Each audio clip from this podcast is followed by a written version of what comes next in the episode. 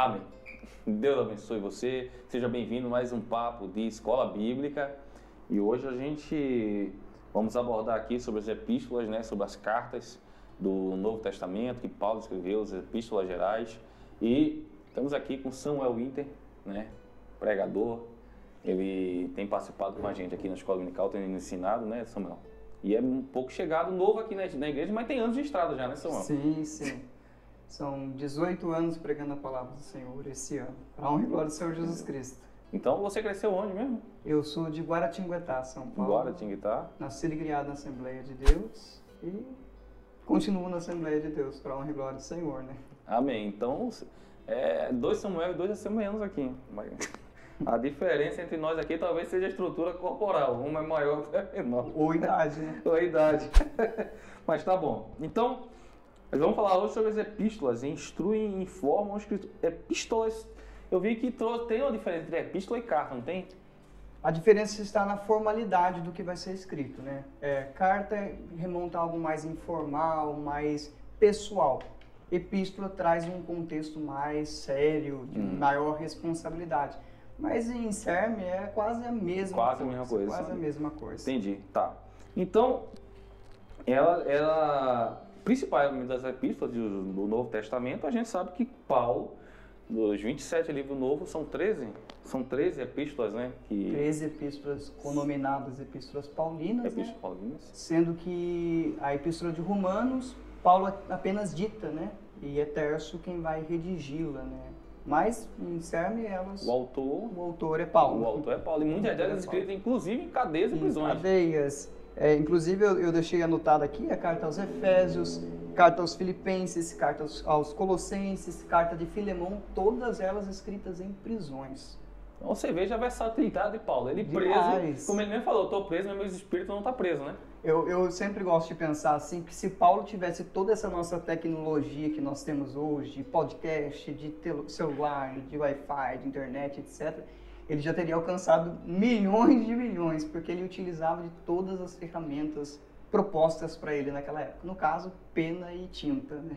Se não tivesse sido cancelado. É, provavelmente. Porque como, quem é pregador da verdade, ele em geral ele vai ser censurado, né? Sim. Como Paulo foi muito censurado. Muito, muito, né? É, Paulo ele vem com o objetivo de sistematizar e organizar uma igreja que estava ainda engatinhando, né? Eles estavam acabando de sair de um sistema de judaísmo extremamente tradicional, cheio de regras e composturas e tudo mais, e vem o cristianismo, não sendo uma ideia nova, porque não veio para aniquilar a lei, mas para cumpri-la, mas aos olhos de muitos era uma novidade, precis, precisava ser sistematizado e organizado, e aí Paulo é o pivô dessa história de organização. Né? Então, como se dá o foco das epístolas de Paulo? É, é, as epístolas de Paulo, elas primeiro tinham como cunho proteger as igrejas. Paulo ele vai ser narrado na Bíblia três viagens, né? Nessas três viagens ele vai propagar o evangelho. Paulo não é o pivô da evangelização dos gentios, né? É, a professora Denise citou algumas aulas atrás com relação a Pedro. Pedro sim é o pivô da evangelização dos gentios, quando por intermédio de Cornélio, Deus mostra um lençol descendo, animais com diversas classificações de impuro, e Deus diz: mata e come porque eu tenho santificado. Então, Pedro é o pivô, mas Paulo é o apóstolo abortivo, né, que tenha por missão é, segurar e assegurar que a palavra que ele ministrou ao longo das suas três viagens, que foram longas, uhum. muitas delas em naufrágio, uhum. cadeias uhum. e tudo mais, fossem afixadas na cabeça deles, né?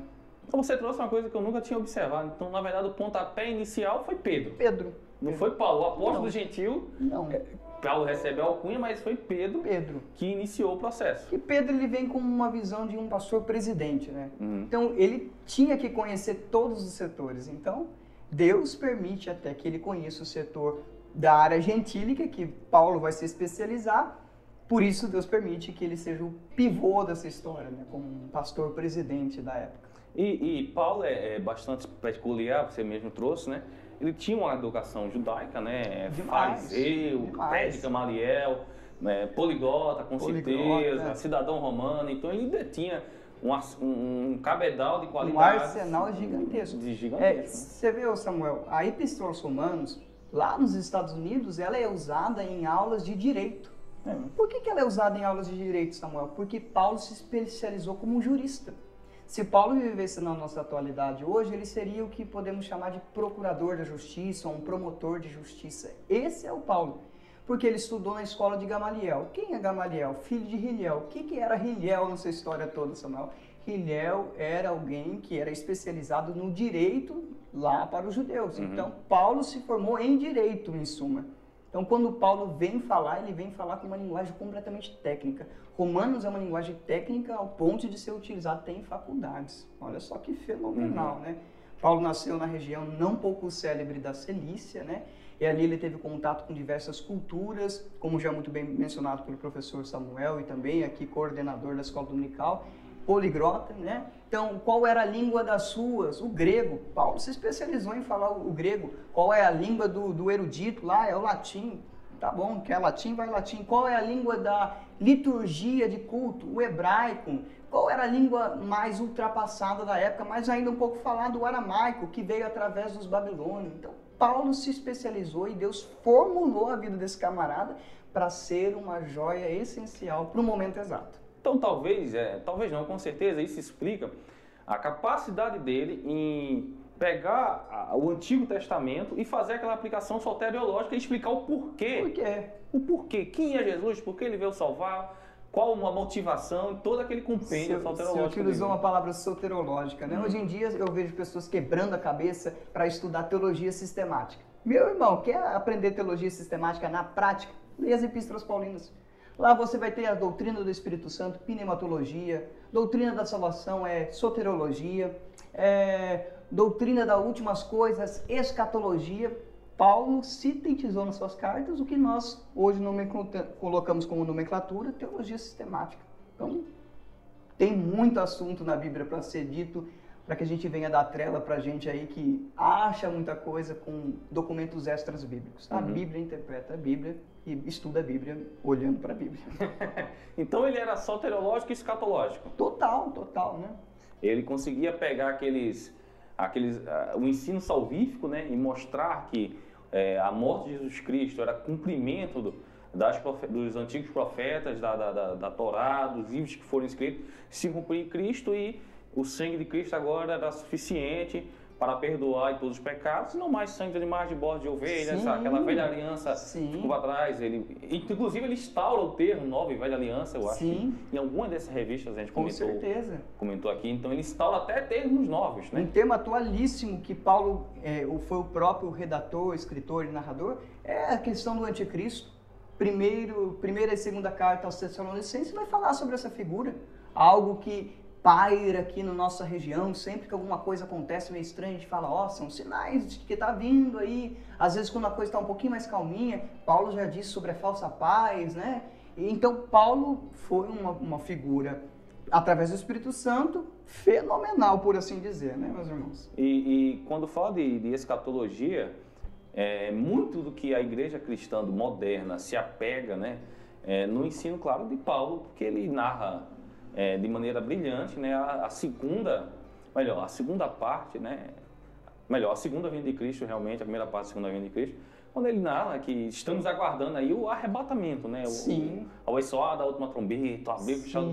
Assim, essa, essa revelação que o Espírito Santo dá a Paulo sobre o arrebatamento da igreja ainda não tinha sido é, deixado de maneira clara no Velho Testamento. E Paulo vai trazer como as coisas vão acontecer. É, é, no, no, Velho Testamento nós temos é, figuras, né? tais como Daniel vai dizer sobre as 70 semanas, o próprio hum. profeta Isaías vai narrar um, um bocado, o profeta é, Ezequiel também vai narrar um bocado, mas aí Paulo vem trazendo uma revelação mais clara dando à luz a, a, velha aliança, né? Porque o que que, a, o que que a Bíblia diz sobre a velha aliança? Ela é comparada com Moisés, lembra Moisés? Uhum. Ele sobe ao monte, né? E quando ele está descendo, o rosto dele reluz. E a glória é revelada no rosto dele. As pessoas daquela época eram incapazes de olhar para o rosto dele, então ele põe um véu.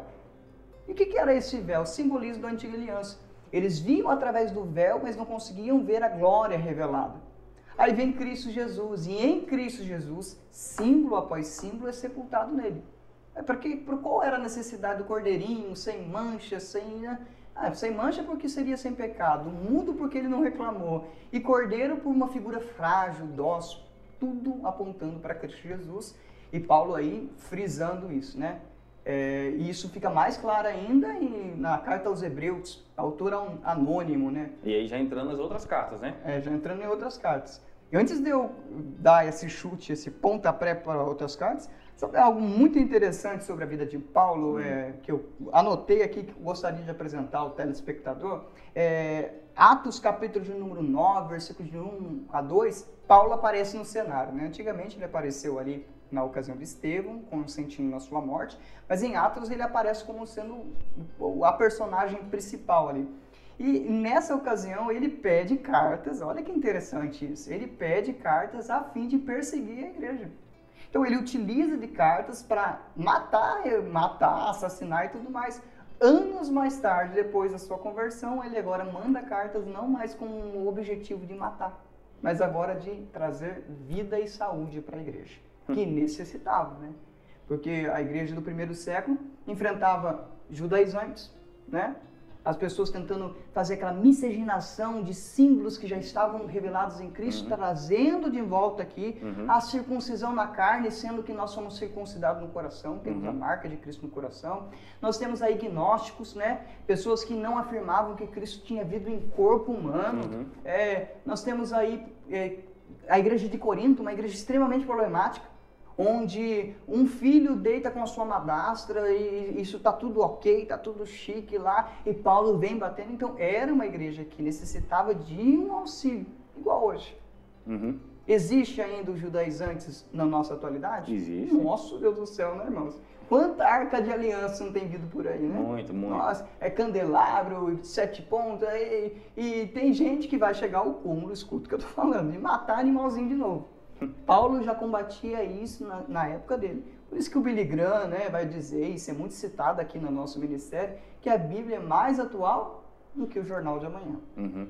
E a Bíblia está sempre atualíssima. Sempre. Sempre atualíssima. Então é, é bastante é interessante que aspectos soterológicos, aspectos é, escatológicos e aspectos doutrinários. Né? A igreja carecia de uma doutrina, de um ensinamento de comportamento, de conduta, é, de relacionamento. Sim. Existia muitos preconceitos sociais, religiosos, históricos daquela época.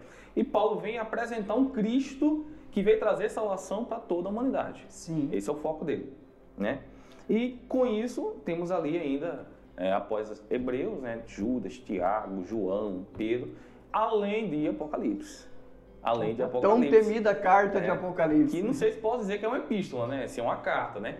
Mas está lá com revelação e nela também contém sete cartas às principais igrejas da Ásia ali. Então nós vemos, é, em especial Hebreus, né? Hebreus ele, ele não tem autor, alguns alegam ser Paulo. Paulo, mas Lucas o, e até mesmo Apolo é cotado como seu autor. Mas é difícil. Mas por que Hebreus é tão importante? O que é que ele traz de tão importante assim? Meus irmãos, é, Hebreus, o seu nome já diz o seu destinatário, né? uhum. né? Aos hebreus, né? É, aos hebreus. Seu nome já diz o, o destinatário. É, deixa eu ver se eu encontro aqui. Ó, hebreus, capítulo 9, versículo de número 7 até o versículo de número 10. O que está dizendo aqui? Uma vez por ano o sacerdote entrava no Santo dos Santos. Samuel, se ele não tivesse santificado, porque todo homem era passivo uhum. de erro, o que, que acontecia? Deus não falava mais. Uhum. Então, Paulo já vai. Eh, Paulo, perdão. O escritor aos Hebreus uhum.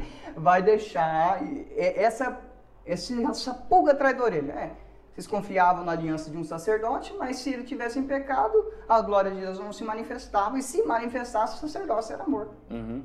Agora, com a, o advento de Cristo Jesus, pronto. Olha o que o escritor aos Hebreus está fazendo. Primeiro, ele joga lá atrás. Ele vai falar na língua deles. Como assim ele vai falar na língua deles? Ele vai dizer o que ele sabe.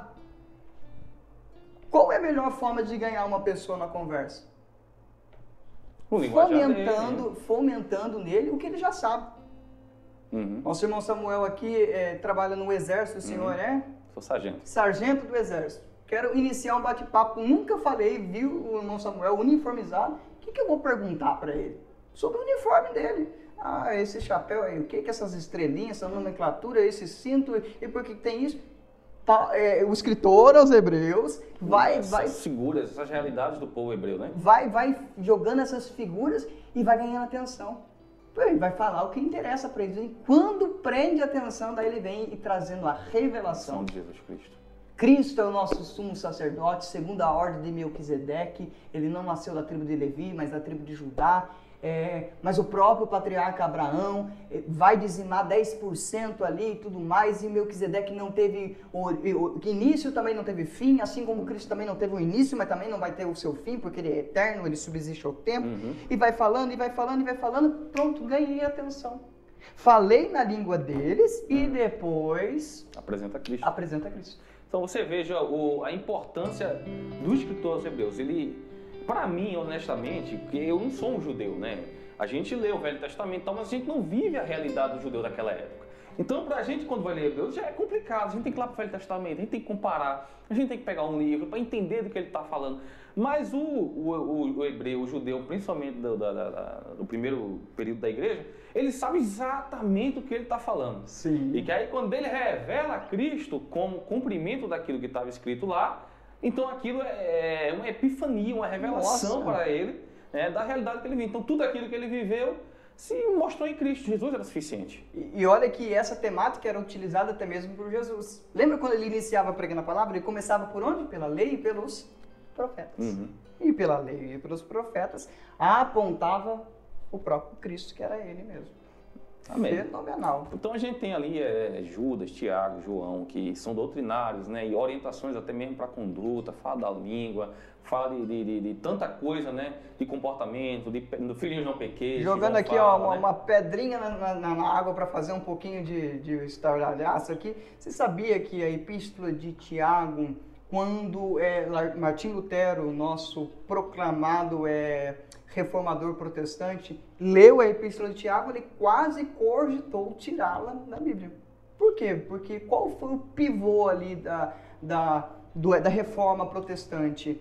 O pivô da reforma protestante era que nós somos salvos pela fé. O justo viverá da fé.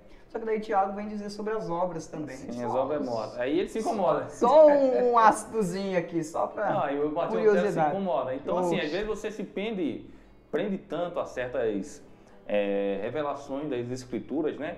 E as outras realidades da Bíblia, quando se apresenta, que nos confronta a gente. E a gente é muito disso. A gente tá ali lendo a Bíblia e tal, aí chegou um negócio que eu não concordo, aquilo já me incomoda. Você diz, "Só, será que é isso mesmo? Deixa eu olhar o texto, deixa eu olhar negócio. deixa eu-" E a gente fica muitas vezes caçando pretexto para discordar do que está escrito.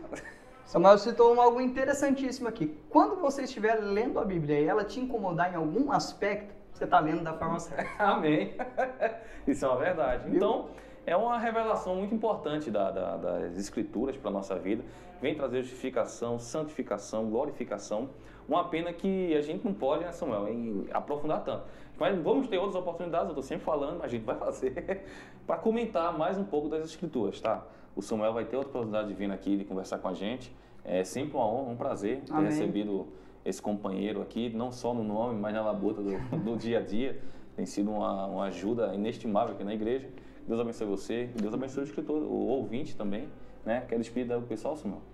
Pode ser o seu crente. E continua acompanhando aí os podcasts, divulgando, é, é legal. E deixa o like aí também, né, Samuel? Amém. Não esquece, curte, compartilha. Vamos deixar o link do Deezer Spotify lá na descrição do, do vídeo também, tá? Deus abençoe você, Deus abençoe sua vida. Até o próximo Papo de Escola Bíblica. Deus abençoe.